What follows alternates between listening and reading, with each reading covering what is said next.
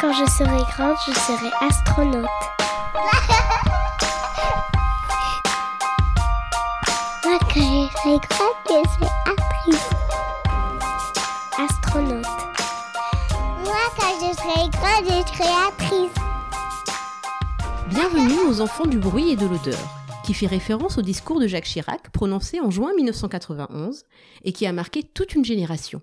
Nous nous retrouvons aujourd'hui pour discuter des problématiques que nous avons rencontrées et que peuvent rencontrer les parents d'enfants racisés au sein de l'école.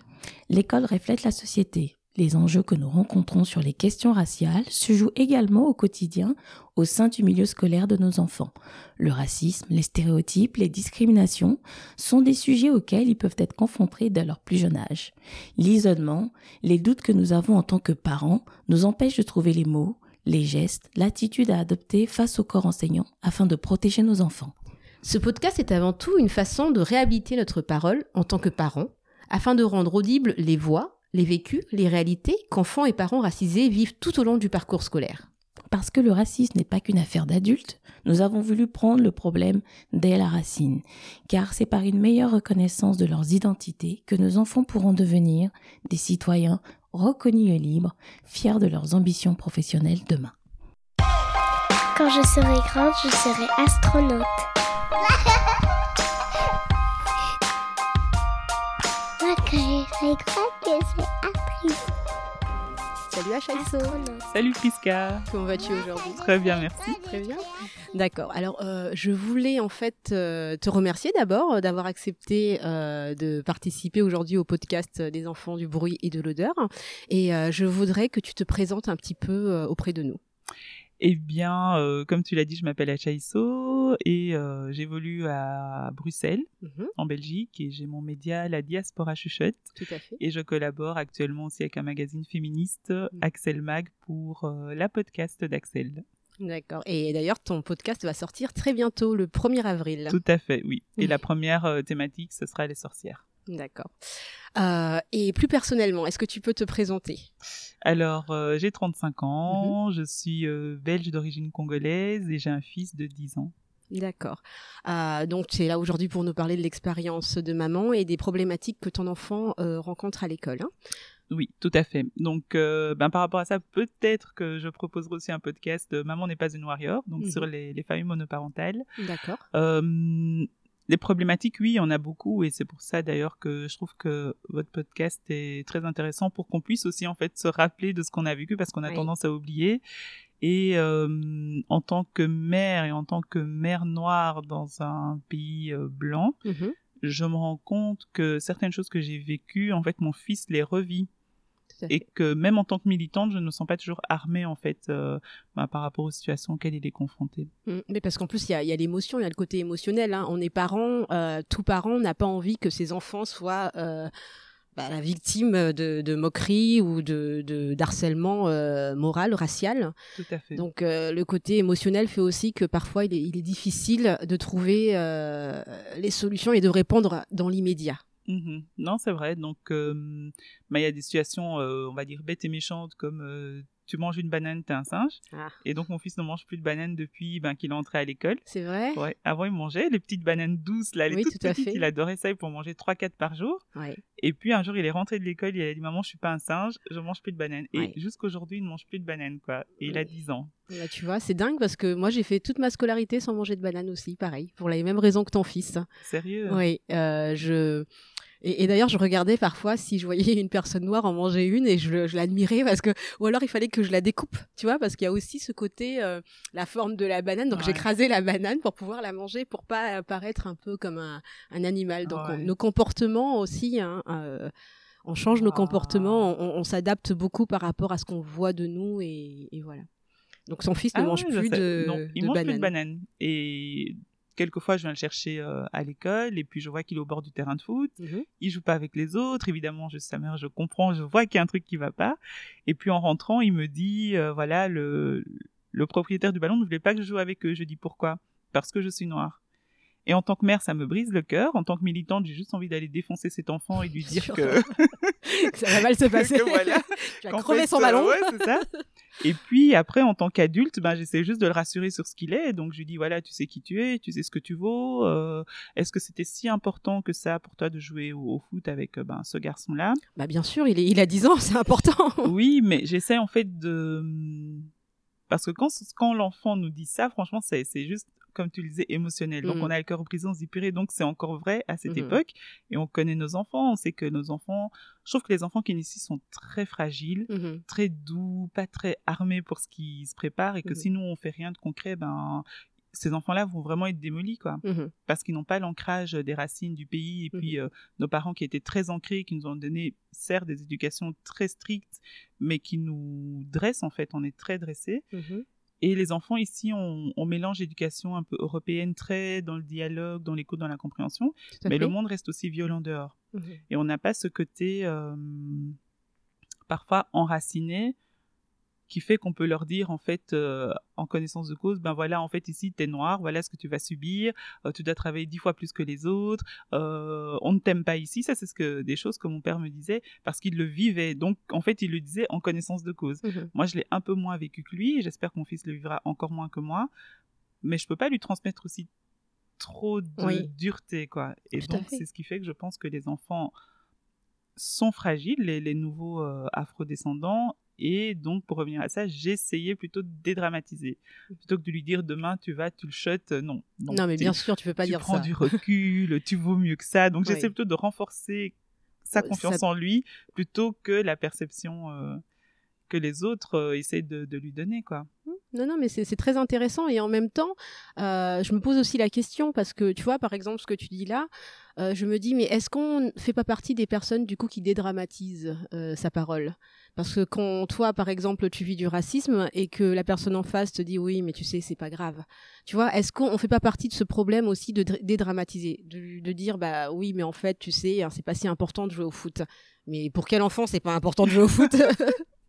Donc c'est pas pour quel enfant, c'est pas Non, important. jouer c'est vrai, c'est vraiment on dédramatise, mais il y a le côté dédramatisé sur le coup parce qu'il était vraiment malheureux quand il me l'a Mhm. raconté. Enfin, il avait les larmes et tout et sincèrement, je me suis sentie un peu démunie quoi. Je me dis purée, donc c'est c'est c'est pas possible en fait, ça n'arrêtera pas. Oui. euh. Enfin, c'est on se sent un peu démuni. Tout à fait. Et donc je me dis oui, là là tout de suite je peux pas dramatiser parce Mhm. que je sais pas ce que ça va générer chez lui comme euh, qu'est-ce que ça va germer, comment est-ce que demain il va réagir en allant à l'école, comment est-ce qu'il va réagir les prochaines fois. Mais à côté de ça, je lui donne quand même une éducation euh, militante. Donc quand il parle de colonisation à l'école, moi je lui donne toujours ma version. Mhm. Le matin, quand on va à l'école, on a euh, des petits mantras, je lui demande qu'il me dise qui il est, euh, ses qualités, Ah, euh, pourquoi il est fort, pourquoi est-ce que c'est là. Bon, ça le saoule, mais je sais que c'est important pour sa journée parce qu'il y a toujours un moment où on Oui. essaie de te faire douter même quand on est adulte et tout ça. Et euh, je n'hésite jamais à lui dire en fait que voilà, tu as euh, des parents d'origine africaine. Mhm. J'ai déjà emmené au Congo, son père est gabonais, j'espère qu'il emmènera aussi. Et je lui rappelle toujours qu'en fait là-bas tu as de la famille, tu as une Oui. terre, tu as une langue que tu dois apprendre et tu dois être fier de ça. Donc même si ici à un moment on essaye de, de te dénigrer pour ce que tu es, sache qu'en fait tu as tu as en fait un chez toi quoi, tu as une maison, tu as un chez toi, tu as tu as quelque chose à, à toi qui t'appartient et qu'on peut pas te te prendre donc dédramatiser, je pense que c'est important aussi Mhm. mais euh, en sous-bassement donner vraiment des bases sur lesquelles il va pouvoir se raccrocher tôt ou tard. D'accord. Ouais. Et euh, du coup, est-ce que c'est quelque chose, euh, le racisme qu'il subit à l'école, est-ce que c'est quelque chose qu'il discute régulièrement avec toi ou est-ce qu'il en discute euh, seulement quand il y a un, fait bien précis et, et que, que ça le touche profondément ou est-ce que c'est quelque chose dont il, peut continuer à parler tout au long Ben, Même quelques on temps en parle souvent, hein, parce que oui, parce que militante depuis des années. Donc déjà, même quand il était très petit, euh, disais oui, les, les filles noires, ce sont tes sœurs. Et puis du coup, il m'a sorti qu'il pouvait jamais se marier avec une fille noire parce, que, ce sont ah ses non, sœurs. ça y donc là, je me est. suis dit, j'ai foiré. ah d'accord, carrément. Donc euh, il y a ça, il y a le fait euh, bah de, de quand on passe par exemple à Bruxelles, il y a beaucoup de monuments euh, ben, qui rappellent la colonisation. Oui. Ben, quand on passe, je lui explique. Euh, Il y a des choses qui lui plaisent, il y a des choses qui lui plaisent moins. Par exemple, ici à Louise, on a un, un esclave en fait représenté en fuite et on voit des chiens qui le mordent. Et je lui avais expliqué que voilà, c'est euh, un esclave qui essaie de s'enfuir ben voilà de, de, de la plantation cocaise et les chiens le poursuivaient voilà comment ça C'est s'est violent passé quand même comme image. Ouais, hein. il a commencé à pleurer et là j'ai compris que c'était un peu Ah violent oui, euh, oui, oui. Et il avait quel âge quand tu il as dit avait euh, 4-5 ans Ah non, mais- non mais en fait- en fait il m'a posé la question parce Non, que non, cette, sûr, statue elle est là elle est dans Ouais, l'espace c'est public, vrai, hein. donc euh, C'est vrai qu'il y a une violence et quand on voit même. que c'est un noir euh, il a les cheveux crépus il a les traits négriers donc on voit que c'est un Ah noir non, non, mais. Et donc lui, il ne peut que se représenter. Pourquoi est-ce que ce noir, euh, les chiens le mordent? Et donc, Ah, bah, c'est je je vais pas lui mentir? Non, mais bien sûr, mais c'est vrai qu'on on, on pense pas à ça justement, Ouais. à- à- aux enfants qui, qui, qui, bah, qui eux aussi euh, se promènent dans l'espace urbain et, euh, et qui, qui peuvent voir des, des choses. Ah oui, Ouais. c'est- violent. Hein. Mais tu connais bah, Christiane Taubira? Oui, donc euh, voilà. oui. Euh, j'ai bien aimé en fait euh, ça quand, quand elle disait euh, justement que pourquoi les Noirs avaient peur des, des chiens. Je sais pas si Oui. tu en as entendu Euh, parler. J'ai pas entendu. où elle disait que c'était inscrit justement euh, génétiquement dû à l'esclavage et euh, que en, justement euh, les chiens faisaient partie euh, de la torture quoi que euh, que souvent bah, les esclaves quand ils fuyaient c'était des chiens qui essayaient de les rattraper et qui les mordaient donc que c'était inscrit génétiquement en nous Mhm. et en ce moment on parle beaucoup de de voilà exactement de, de, de ce que ça peut euh, que la colonisation euh, l'esclavage a pu euh, transmettre génétiquement chez les personnes racisées enfin chez les personnes noires et c'est chez les personnes qui ont été colonisées donc euh, voilà c'était un petit aparté Non, non, mais voilà. c'est- c'est c'est tout à fait ça. Et donc, je lui ai expliqué, il a pleuré. Après, je me suis demandé si j'avais été un peu trop loin, mais aujourd'hui, je pense pas. Parce Mhm. que quand il voit des choses, il me pose la question. Mhm. Il parle de colonisation, il, il vient me le dire. Il se pose une question. Oui, maman, est-ce que tu penses que c'est parce que je suis noire, euh, ceci, cela? Il me pose la question. Euh, je sais que des fois, on regarde des films aussi. Mhm. Si il voit quelqu'un de plus sombre, il demande oui, mais pourquoi est-ce qu'ils lui ont fait ça à lui? Ou pourquoi est-ce que pas c'est Mhm. le noir qui meurt en premier, mais pourquoi est-ce qu'il a moins de pouvoir? Enfin, et c'est en fait, on se rend compte que c'est dans tout, Oui. dans tout. Et j'essaye aussi qu'il ne tombe pas dans ses préjugés. Récemment, je sais plus ce qu'on faisait.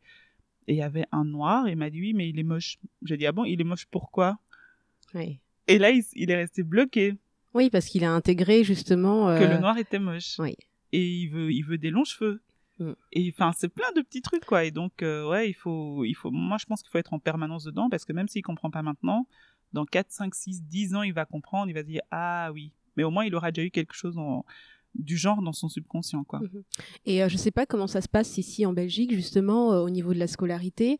Est-ce que vous avez des représentations, vous avez des livres? Est-ce que vous avez, euh, je ne sais pas, des... la Black History Month, par exemple? Est-ce qu'on en parle à l'école? Est-ce que, qu'est-ce qui se fait? Qu'est-ce qui se passe?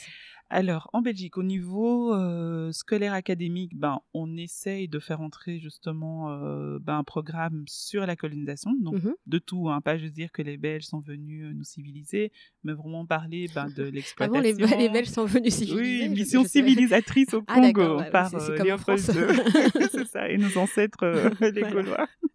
Ah, les ancêtres des Gaulois, oui. On va rigoler sur les... No comment. Et, et donc, il y a des associations qui font ce travail pour euh, intégrer ça dans les programmes d'histoire. Mhm. Donc, il y a, ça a été accepté, mais euh, pas totalement, puisqu'on peut parler de la colonisation, mais on peut parler de la colonisation, genre euh, Christophe Colomb en Amérique latine. Oui. Mais non, nous, on est en Belgique, on veut qu'on parle de ça, en fait, Bien parce que sûr, hein. c'est ici que le terreau a été fertile pour ça.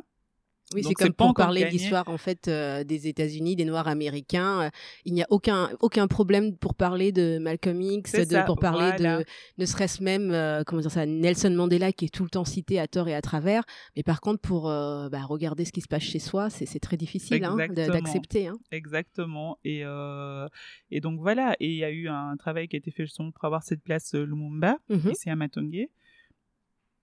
Donc de ce côté-là, il y a du travail qui est fait maintenant d'un point de vue purement académique. Je sais que même à l'UNIF, hein, euh, le Congo belge, Lumumba, c'est quoi? C'est une page? Non, même pas Lumumba, c'est une page de la colonisation. Waouh. Donc on a été colonisé, Congo Léopold II, puis Congo État belge, et puis Congo indépendance, Zaïre, et puis Congo. D'accord. C'est un peu Une ça. page. Donc, euh, mais par contre, les associations sont assez actives.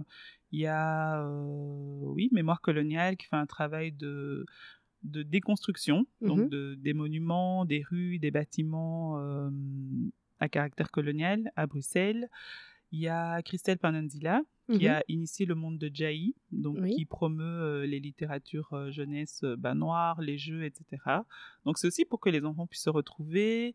Il y a Dessé Racine qui a initié l'école Koua, Mhm. donc qui entame sa deux- qui est dans sa deuxième année, qui est une école où on apprend euh, le lingala, le chiluba, le swahili et le kikongo. On apprend la faune, la flore, euh, l'histoire, la géographie du Congo spécifiquement.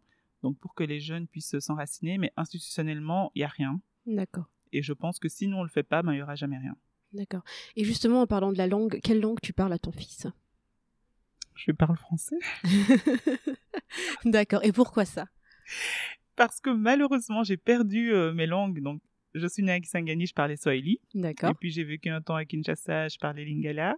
Et puis, je suis arrivée euh, en Belgique et donc, il a fallu euh, ben, se scolariser, et donc s'adapter et très vite apprendre euh, Le ben, français. le français, pouvoir communiquer avec les autres élèves, comprendre les cours aussi. Et donc, j'ai intégré parfaitement le français. Mhm. Et j'ai totalement perdu, mais vraiment bien perdu Lingala et Swahili. Parfois, j'essaie de baragouiner un mot euh, Mama Nangai. des choses Maman comme ça. Nangai. tu sais, même moi, je sais le dire. je rigole. Mais à part ça, euh, non, non, je. Mais j'essaye, j'essaye de. Bah, mon fils était à Koua d'ailleurs Mhm. pour apprendre et on a un assimile lingala qui traîne à la maison donc euh, mais ça me manque mais oui on parle en français. D'accord. D'accord. Et euh, à l'école, est-ce qu'il est le seul enfant euh, noir ou est-ce qu'il y a beaucoup d'enfants euh, racisés, noirs et autres euh, dans son école? Dans son école, hum, il a commencé dans une école où il était, il le seul noir dans sa classe. En fait, il Mhm. a toujours été presque le seul noir, sauf à partir de la première primaire, ils étaient trois. Mhm. En troisième primaire, ils étaient ben trois aussi. Ah oui, ah, nous, on, on s'octroie le droit de compter hein, le nombre de noirs qu'il y a dans une école. hein, Ah oui désolé. hein. oui, oui, ça ne se fait pas. Mais non, on compte. Mais si, si, on, oui. on le fait. Et on se rend compte que plus on monte, moins il y en a en fait, Oui. même dans les écoles euh, publiques. Mhm. Et, euh, et voilà, non, non, ils, enfin, ils sont jamais beaucoup, mais par contre, ce que je remarque, c'est qu'il y a beaucoup d'enfants nord-africains. Mhm. Et ce que je remarque aussi, c'est que mon fils, il commence à me sortir des mots d'arabe. D'accord. Ah oui, c'est des salam alaikum maman. Et alors, c'est plus Achaïso, c'est Rajaïso. Ah, tu vois, je suis pas toute seule à t'appeler comme ça. tu vois, non mais oh. non, mais il a une prononciation. Il me dit, maman, c'est comme ça qu'on dit, maman, je vais apprendre l'arabe et tout. D'accord. Et c'est là que je me dis qu'ils sont très forts, en fait. Mhm. parce que même au sein de l'école, Mm. ils arrivent déjà à, à promouvoir leur culture Mhm. euh, comme une culture forte, une culture cool, une culture Mhm. euh, ben, inclusive. En fait, Mhm. viens, viens, apprends l'arabe et tout. Et, Mais euh, est-ce que est-ce que c'est parce que il y a plus de personnes justement maghrébines qui sont euh, au sein de l'école? Ou est-ce que euh, il y aurait eu plus de personnes euh, noires euh, peut-être ou euh, qui parlaient lingala par exemple ça aurait été voilà. Est-ce que c'est surtout une question de on va dire de nombre? Je pense qu'il y a une question de nom parce qu'ils sont vraiment beaucoup plus en fait. Mhm, hein. Je vois toujours plus dans toutes les écoles où il a été. Bon, Mhm. il en a fait que trois. Hein, toutes les écoles non mais c'est déjà bien trois Ouais, c'est déjà beaucoup. Oui. Euh, Il y a toujours eu plus de Nord-Africains que de. Subsahariens. d'accord Et leur force, ben, c'est qu'ils ont une langue commune. d'accord oui c'est vrai, Principalement. vrai. et, et qui sont fiers. Mm.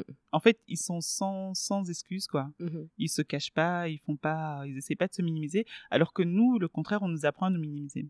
D'accord Moi, je sais que mon père, il, il parle, hein, Mhm. Lingala, il ne parlait jamais Lingala Swahili à la maison. Il voulait pas qu'on parle Lingala Swahili à la maison. Parce qu'il trouvait que ça faisait pas éduquer. oui Et euh, alors que je pense que dans les familles euh, nord-africaines, Mhm. on parle la langue à la maison, Mhm. on la parle à l'extérieur. En fait, dès qu'on rentre à la maison, on se retrouve dans, dans un microcosme. Et forcément, à l'école, ils sont là entre cousins. Ils, ils savent se, se communiquer.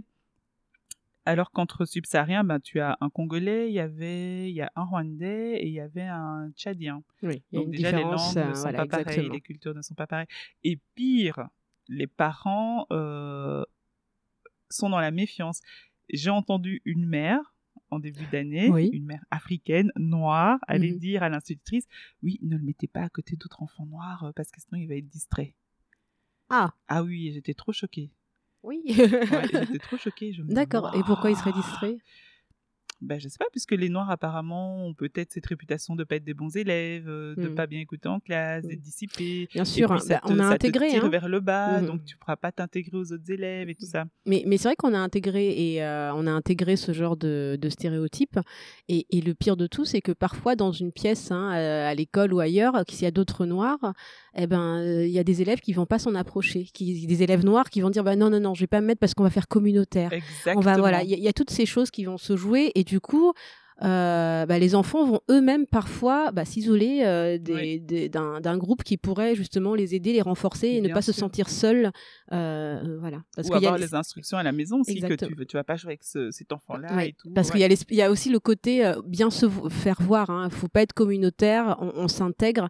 Il y a cette espèce de... Il y a toujours ce, mot intégration qui revient régulièrement, que ce soit via des personnes blanches ou via euh, des personnes racisées eux-mêmes qui, qui se disent on a besoin de s'intégrer.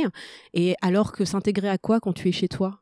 Quand tu Ouais. rentres chez toi à la maison, tu t'intègres à ton appartement, tu t'intègres à ta famille, non Tu es, tu es tout simplement, euh, tu fais partie de la famille, quoi. Exactement. Donc, euh, ouais. ouais, ouais, donc c'est ça. C'est, j'étais choquée et c'est vrai que même quand il y a plusieurs noirs, ils vont pas, ils vont pas forcément se, se mettre ensemble ou, ou peut-être si dans la cour ils vont, Mhm. mais dès que les parents arrivent ou quand ils savent que le parent peut voir, il y aura cette distance où euh, moi je sais que mon fils a toujours été plus invité aux anniversaires des blancs Mhm. qu'aux anniversaires des noirs.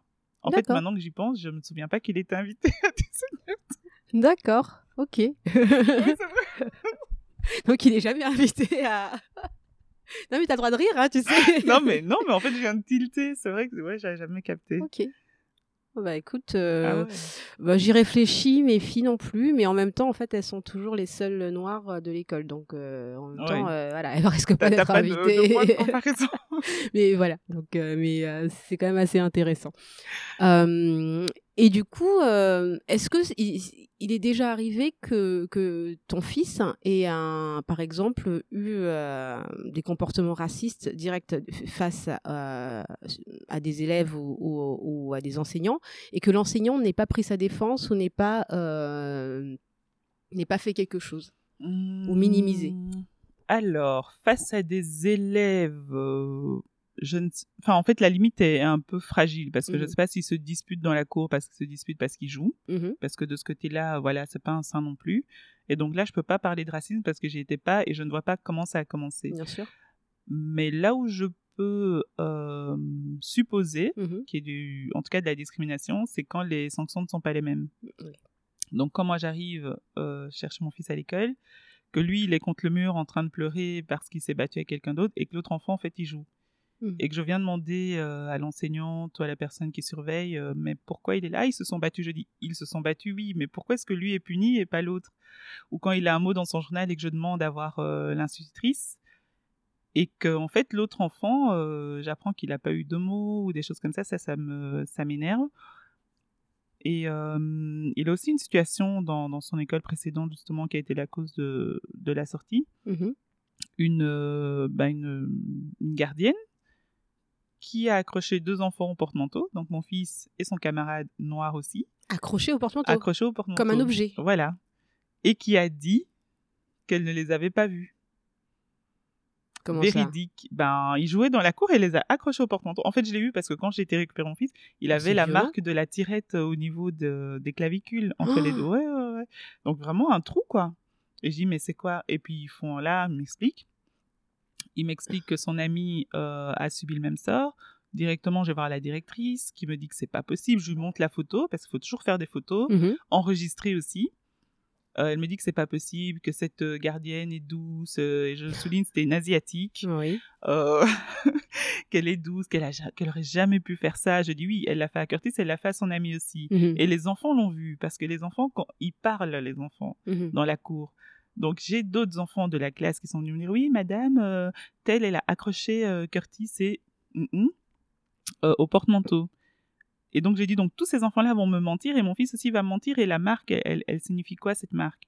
Mais ils On n'ont pas demandé à la personne concernée? si, bien sûr, elle a d'abord pris la défense évidemment de son employé. Après, j'ai exigé une rencontre avec cette gardienne euh, qui soulignait avant mon arrivée que c'était pas vrai, c'était pas vrai, que les enfants mentaient.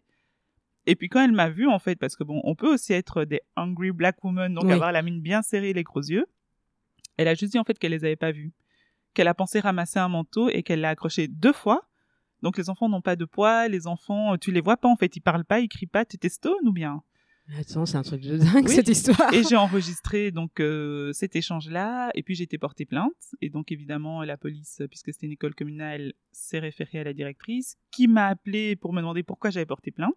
Bah, parce que Et c'est ça. il y a quand même eu quelque chose atteinte euh, physique. Quoi. Mais oui, c'est ça. Atteinte, euh, atteinte physique et puis mise en danger des enfants, Bien tout sûr. simplement. Et, euh, et cette euh, gardienne a été réhabilitée l'année d'après, comme si de rien n'était. Et la commune a juste dit oui, on garde votre plainte euh, en suspens. euh, et s'il y a d'autres cas, euh, comme ça, on a déjà quelque chose. Et l'autre maman n'a même pas porté plainte, en fait, parce qu'entre-temps, il lui avait envoyé les services sociaux. Et cet enfant-là a quitté l'école aussi. D'accord. Donc, euh, et là, oui, là, pour moi, c'est du racisme, clairement.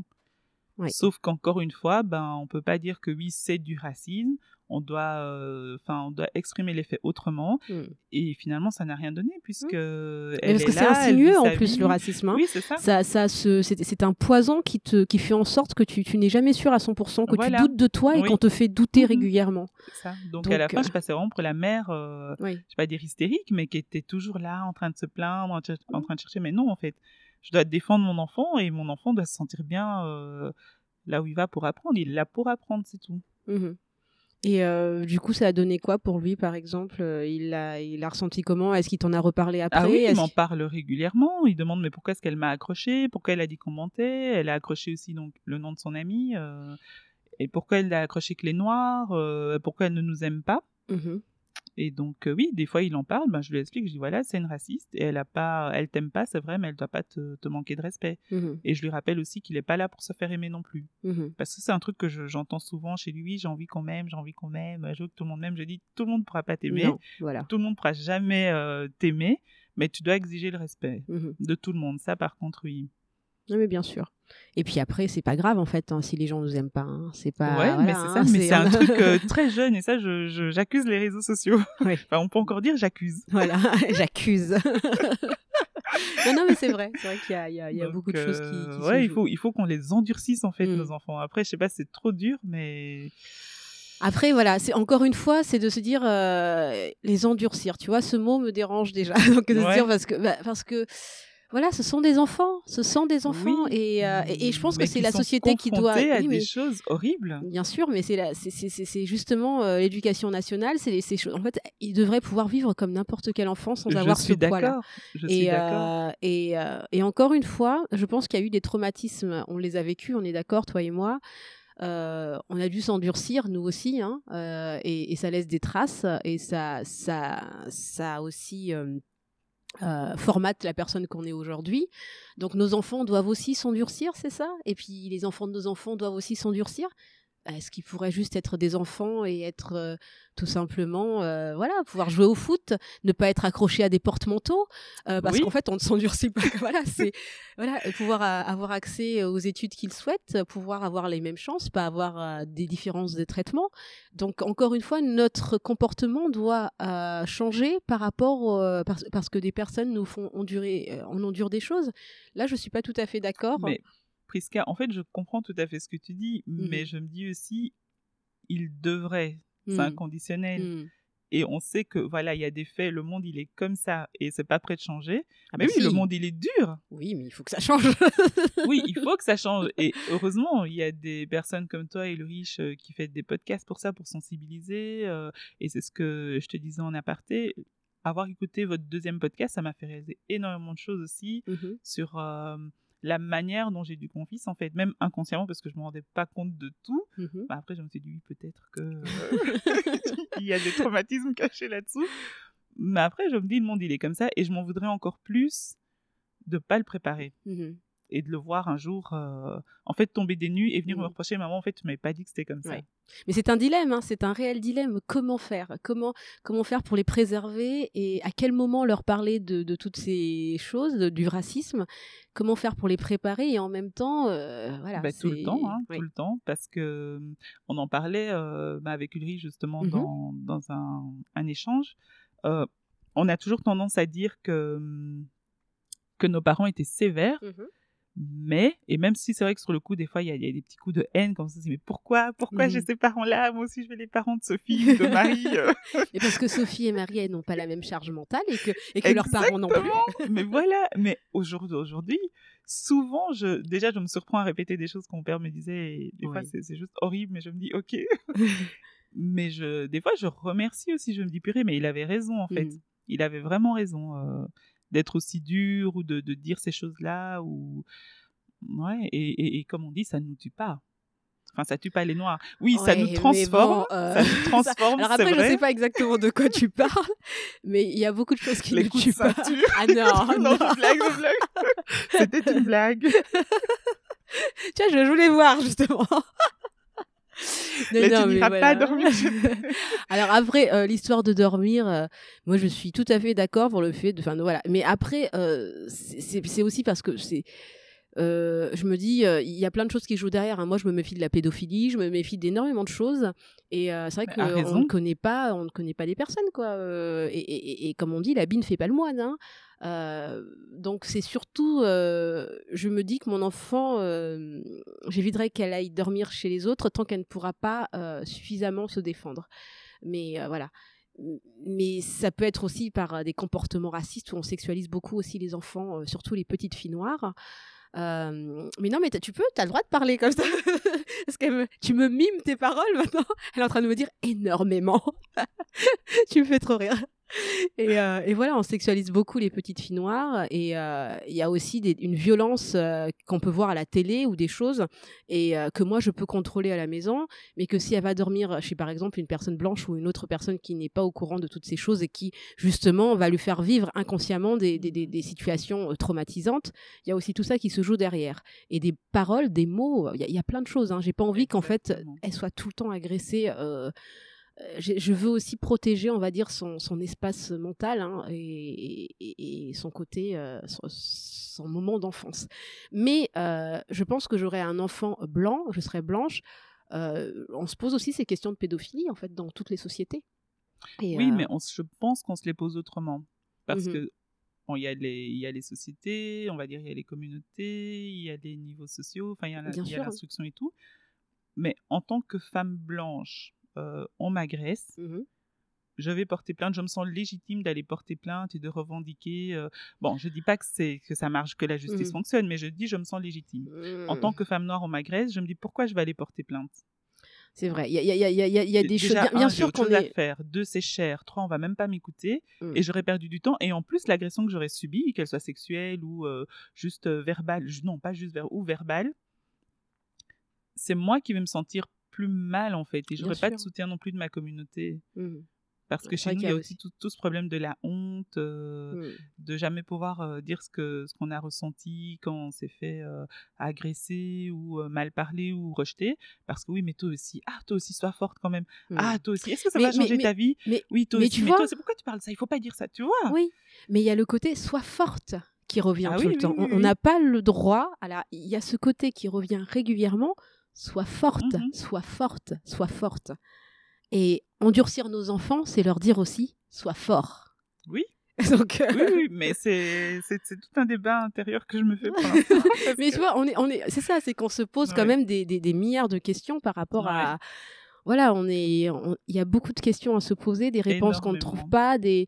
Et, et moi, je dis toujours quand même, c'est quelque chose sur lequel j'insiste et je sais que tu n'es pas forcément, euh, voilà, c'est que je pense qu'il est important pour nous et pour nos enfants de consulter, Euh, parce que euh, d'avoir, d'aller voir des psychologues, parce que c'est une réelle agression au quotidien. Et moi, j'aime bien aussi dire, parce que j'ai rencontré Marie da Silva il y a pas très longtemps. Ouais, elle est géniale. Elle est géniale, c'est une femme juste exceptionnelle. Ouais. Tu vois, elle devrait être, il devrait avoir mais des milliers de Madame Marie da Silva. Ouais, Est-ce qu'on peut la cloner? La fille elle est méchante. Non, non, vraiment. Et euh, ce qu'elle fait, c'est juste exceptionnel. Et euh, moi, je la remercie vraiment pour tout ce qu'elle fait. Et euh, quand je l'ai rencontrée la dernière fois, elle disait, mais voilà, c'est vraiment survivre. C'est- C'est survivre. hein.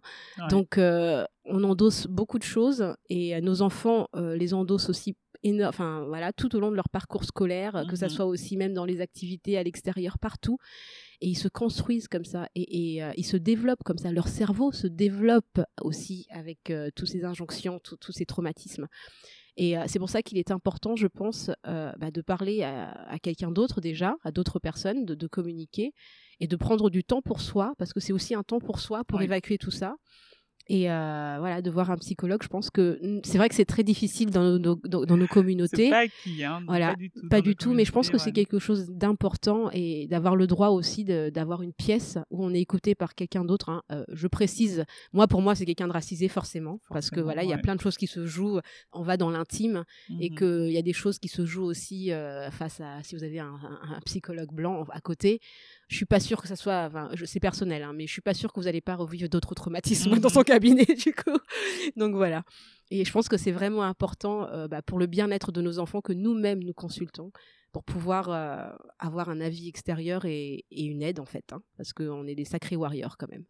Ça. Non, mais tu as, tout à fait raison. Et euh, bah, ça touche un peu justement au podcast que je vais faire sur les Mhm. familles monoparentales. Oui. Euh, et je, je veux l'appeler Maman n'est pas une warrior. Parce que mon Mhm. fils, il dit toujours Oui, mais maman, t'es une warrior. Parce que des fois, voilà, des fois, j'en ai marre. Je dis Purée, j'en ai marre. Mais non, maman, t'es une warrior. Mais non, mais te retourne ton truc, sois fort. j'ai envie de lui dire euh, Non, je suis pas une warrior tout le temps, mais je ne le dis pas. Parce que je me dis Ok, garde, garde-moi cette image. Moi, je suis Beyoncé, quoi. C'est ça, quoi. Mais après, je me dis Non, j'ai le droit de craquer, j'ai le droit Ouais. d'être faible, j'ai le droit de faillir. Tout à fait. même si on s'autorise pas, mais de toute façon, il y a toujours un moment où on peut pas euh, tout faire. Puis on n'est pas des machines, en fait. Et on n'est pas des machines. Et en, enfin, en parlant, et il y a, y a- y a- enfin, dans, dans, dans mes activités, je parle beaucoup avec les gens et je me rends compte qu'en fait, et c'est triste, mais on n'a pas d'autre choix que d'être fort, quoi. Oui. Et je me dis, euh, oui, c'est bien de, de dire euh, maman n'est pas une warrior et tout ça, mais au fond, euh, on n'a pas le choix. Mm. C'est une Parce question de survie. on- voilà, c'est ça, exactement. On doit être des warriors. Mm. Et on peut craquer le soir, on va dire, entre 22 et 4 heures du matin, parce qu'il faut dormir Voilà. Ouais, un- un petit message à une personne Oui, bien en particulier, c'est ça, il faut dormir. si elle nous écoute, on va pas citer ça. de nom. Non, mais elle se reconnaîtra, parce qu'il faut dormir, mais, euh, mais on n'a on pas le choix, c'est vrai, on n'a vraiment pas le choix. Mm. Et il faut- en, plus, en plus, on ne doit même pas se donner le choix. Mm. Parce qu'à partir du moment où on se laisse le choix de pouvoir faillir ou de pouvoir euh, craquer, eh bien, il y a personne qui te rattrape, quoi. Parce qu'on n'a pas ce sens de la communication. Là, euh, donc comme je, je rencontre beaucoup de femmes qui commencent à me parler de leur charge mentale, de Mhm. leurs problèmes. On est en train de préparer justement une rencontre là-dessus, sur la santé mentale des femmes africaines bah, en diaspora. Mhm. Mais on parle pas beaucoup, on parle pas forcément à ses sœurs de ça, on parle pas forcément euh, à ses parents, à ses copines, oui, mais autour d'un verre et Mhm. tout ça. Donc après le troisième verre, on a déjà changé de sujet. mais on va jamais en profondeur. profondeur. Et donc, euh, on sait très bien que le jour où on craque, en fait, c'est la chute libre. quoi. Mm, et donc, on peut pas se permettre. Et c'est comme ça que on a nos mères ou quoi qui sont épuisées, qui développent Oui. l'hypertension, Tout euh, toutes les maladies AVC, cardiovasculaires, euh, les dépressions, les maladies mentales aussi. Hein, que nos parents développent euh, qu'on ne comprend pas, mais c'est cette accumulation euh, toute l'année. D'abord, il faut pas craquer parce qu'on doit aider sa famille. Après, il faut pas craquer parce qu'on doit élever les enfants. Après, il faut pas craquer parce qu'il faut que les enfants soient indépendants et, et qu'ils puissent euh, ben, vivre leur vie. Mhm. Et puis après, oui, ben après, oui, tu craques, mais c'est trop tard. En fait, tu Oui. profiteras jamais de ce que tu as. Et puis il y en a qui craquent aussi beaucoup plus jeunes. Hier, j'ai Ouais. entendu justement un discours euh, d'une personne exceptionnelle qui te dit quand même j'ai 24 ans et je suis épuisée. Oui. Je suis épuisée. Et, réellement, cette fille, elle euh, est épuisée. voilà, c'est ça. Et Donc, ça euh. Et tu as envie de dire, tu as 24 ans et tu es épuisé parce que tu as cette charge raciale qui, qui pèse sur toi. euh, parce que voilà, parce qu'une fois que les études sont terminées, eh ben, ah, malgré tous les diplômes, qu'est-ce qui se passe? Qu'est-ce qui nous attend? Quelles sont les portes ouvertes? Oui. Il va falloir se battre encore. Oui, Donc et c'est voilà. c'est ça. Et puis la pression sociale, la pression Mhm. culturelle, surtout pour les femmes. Hein. Donc, Je, je suis euh, vraiment désolée parce que cette conversation est très intéressante. Mais euh, voilà, on va devoir. on la Donc, reprendra, on la. Exactement, ce sera avec plaisir de J'ai te... ton 06. Exactement, t'as mon 06. voilà, mais en tout cas, merci à toi vraiment euh, pour ton témoignage. Merci à toi. Et euh, bah, écoute, on se dit à très bientôt. À très bientôt, Prisca. Merci. Merci. Et n'hésitez pas, hein, surtout, si vous voulez partager vos expériences, si vous voulez communiquer avec nous, apporter un témoignage, n'hésitez pas à nous joindre sur les réseaux sociaux, Twitter, Instagram, Facebook, et euh, nous envoyer votre mail sur les enfants du bruit et de l'odeur gmail.com. Donc, euh, si vous avez aimé notre podcast, n'hésitez pas à nous mettre 5 petites étoiles. 5 étoiles. Voilà.